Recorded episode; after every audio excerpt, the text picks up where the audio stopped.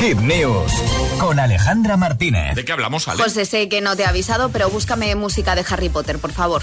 No me has avisado. No, no te he avisado. También te digo que igual te aviso a las 6 de la mañana y a estas horas no recuerdas lo de Harry Potter.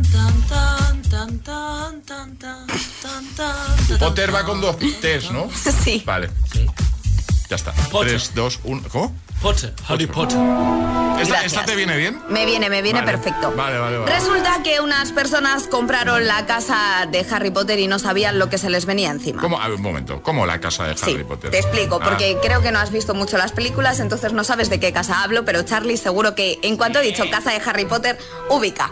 La mítica casa de Harry Potter situada en el número 4 de Private Drive. Allí vivía el pequeño mago junto a sus tíos antes de saber que tenía poderes y que estaría en Ah, Hogwarts. eso he visto yo.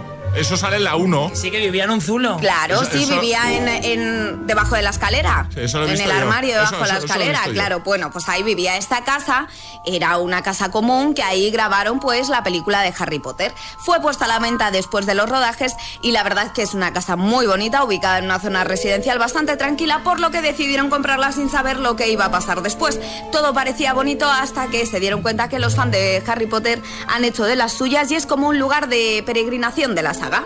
Bueno, Son- también es normal, ¿no? es normal, son muchos los que deciden ir a visitar los alrededores de la casa, pero no solo sé eso. Muchos llegan vestidos, recrean escenas, dicen que la gente viene en grupo, que es día y noche, Claro. que hay autobuses, minibuses, tours que pasan por la casa y Súper claro, tranquilo, ¿no? Vivir ahí.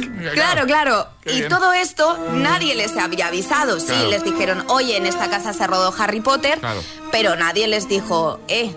Que es que aquí vais Claro. a tener a un montón de fans todos los días, las 24 horas del día. Claro, los propietarios incluso decidieron, bueno, pues cuando llegaron, oye, mira, viene mucha gente de todos los lugares, vamos a quitar los coches de la entrada para que puedan hacer una foto bonita eh, de la casa. Mm. ¿Qué pasa? Que se han venido arriba todos los fans, están día y noche, fletan autobuses y los vecinos pues están un poco cansados, Claro. ¿no? De, de que, a ver, que han pasado muchos años. Ya, ya, ya. Pero sí que es verdad que Harry Potter es una saga icónica para los que empezamos a leerla cuando sacaron los libros, hace 25 años, nada más y nada menos. Y claro, hay nuevos fans de Harry Potter que se van uniendo uniendo ¿no? A- al fandom de Sí, Harry sí, Potter, pues sí. ahí están todos los días, día y noche, eh, recreando escenas.